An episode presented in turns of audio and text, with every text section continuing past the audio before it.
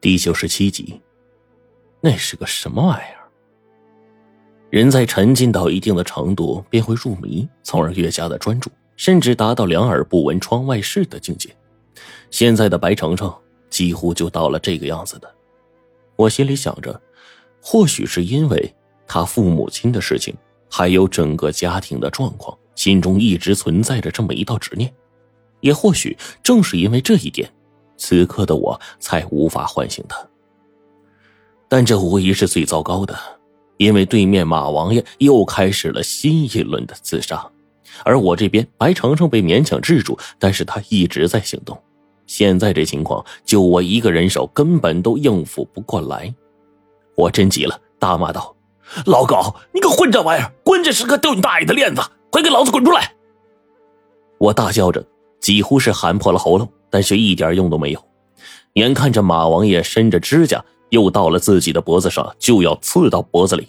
我一看这老家伙急了，忙拖着白程程往旁边移动了两步，一脚踢起了地上一只莫名的金器，将其踹飞。砰的一声，马王爷被我砸倒在了地上。但是那金器啊，都被震的是嗡嗡作响，这力道可想而知。我这才急忙的把白程程啊拖住了，往马王爷跟前走。心里呢，却又根本不敢看那壁画，怀中的白程程又死命的挣扎，即使我用掌刀狠狠击他脑部，依旧是不管用的。我几乎就想不到办法了。爸，我跟你走，我们带上爷爷、妈妈一起走。白程程笑的是满面如花，那绝美的脸庞上尽是幸福的神色。他又一次开始寻思了。且这次的力道竟然比刚才大了太多太多，我一下被他按翻在地，这丫头当即一脚踹在我脑袋上，疼得我是晕头转向，脑袋嗡嗡作响。旁边的马王爷忽然朝着我这边冲过来，举着头就要去撞墙，我他妈一急吓了一跳啊！想最快的制服马王爷，把他从迷失中唤醒过来，最简单的办法我不是没有。这一下呀，被逼到绝路上了。我心里暗道了一声：“老马，要是踢坏了呀，你就自认倒霉啊！反正啊，我也是为了救你。再说了，你都这把岁数，反正用不上那东西了。”我趁着马王爷扑过来的时候，猛地一脚对准他的裆部就过去了，嗷的，跟杀猪似的惨叫令马王爷惨嚎了一声啊，捂着痛处滚倒在地上啊。我一看这老家伙被我弄了个半醒，急忙再把白程程给抱住。此刻的白程程满脸洋溢着幸福的光芒，我一下子也没了办法。难道让我也用这样的方法把白程程踹响？我想了想，还是没忍心下手。这个时候，忽然间我想起了之前胡老道教我打架的方法。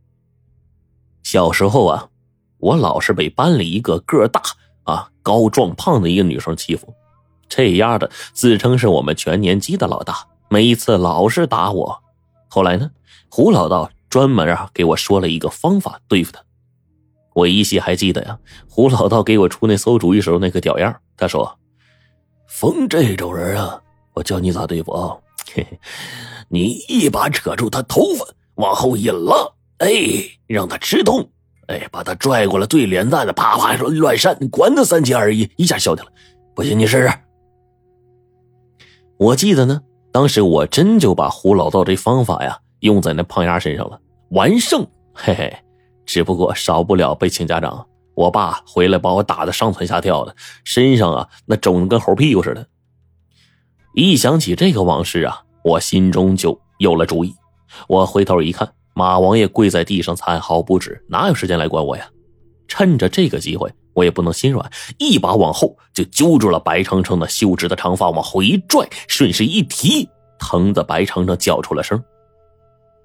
我急忙把他像是对待小时候欺负我那胖丫似的，转了个面，对准两个鹅蛋光滑般的脸颊啊，就啪啪来两下，成了混合双打似的，猛揍了一顿。哎呀，心里这个解气呀！这丫头之前总是挤兑我。老是鄙视我，哎呀，那给我气的，报了仇了。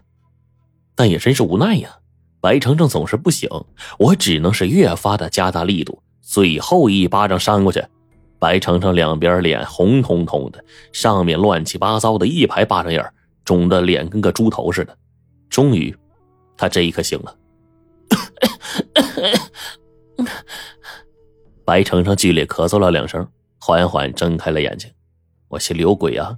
毕竟啊，刚才我把这丫头打的跟个猪头似的。女孩啊，都是爱美的。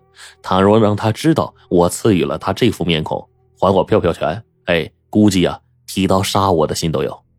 我赶紧去一边把马王爷给扶起来，说：“老马，你没事吧？”谁他娘！哎呀，踢了我一脚，老子快断轴了！我操！马王爷疼的呀，整张脸都涨成了乌紫色，哪里还顾得上什么修养二字啊？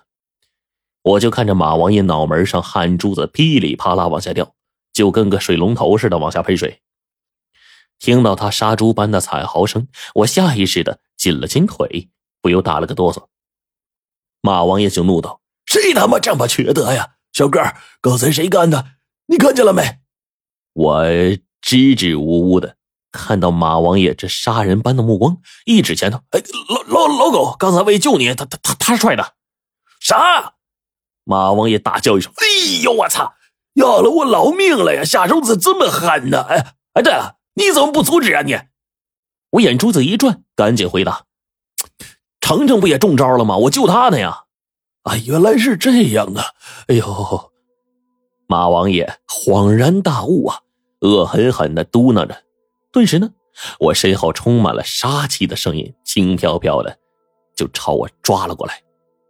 罗晨，你是说，刚才你救了我？我一听这杀气十足的声音，就知道不好，赶紧转过身。白程程那足以杀人的目光死盯着我，问：“我脸上这伤？”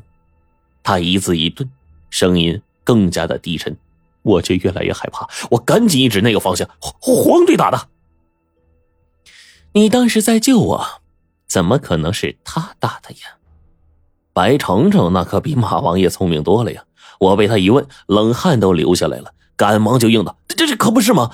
他你你又不不安分，有个人得从后面抱住你啊，然后前面留人扇嘴巴子呀。不过这样你才能好。”我注意到。白程程的两道秀眉一下子蹙成了尖刀，我心说：“老狗啊，老狗，不是做兄弟的不仗义，咱先等这丫头消了气儿，我再勇于承认错误啊。我这不叫害你啊，而是避其锋芒，然后取胜，这叫兵法，你说是吧？是吧？是？你肯定能相信我，对吧？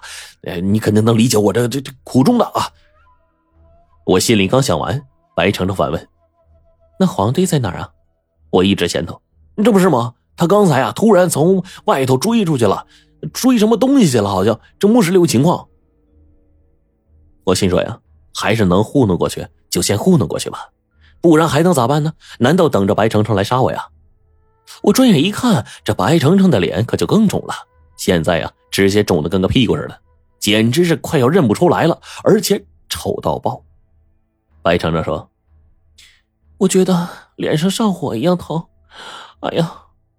而且好像很胀很麻呀！我一急，赶忙就哄道：“哎，什么嘛？咱们出去晒太阳就好了。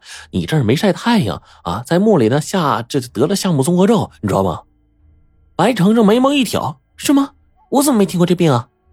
他转而一碰自己脸颊，忽然问道：“我，罗成，我脸是不是肿了？”我点点头：“呃呃，一点点，没事儿。”白程程极为淡定，忽然明白过来。我当时一定是沉迷的极深吧，不然怎么害得你们两个人来救我呀？有时间真得好好谢谢你们，尤其是黄队，这么关乎性命的事儿，我不会介意的。真的，没想到 他对我这么好。我一听啊，这丫头竟然出奇的好啊，知道我们是为了他好。哎，这下我也急了。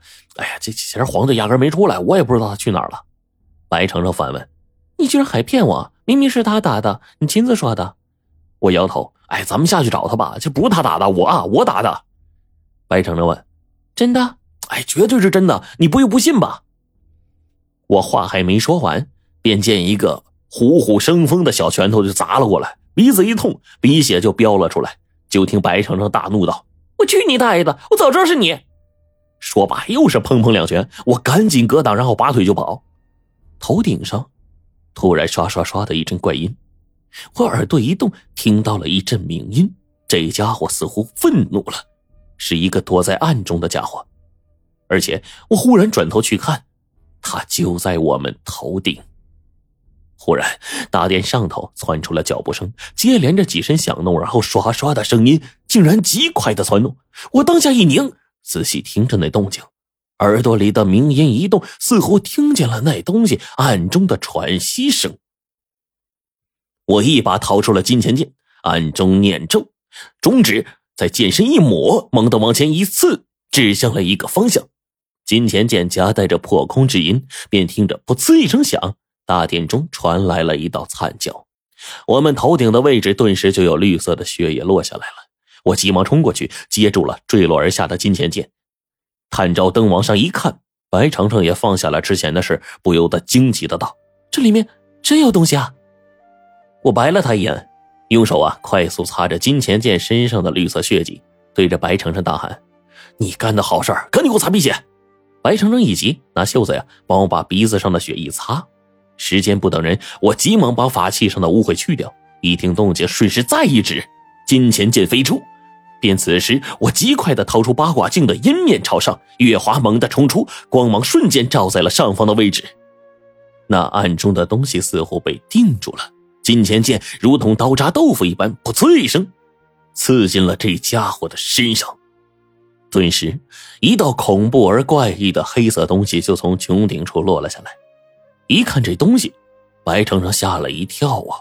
这，索罗婆。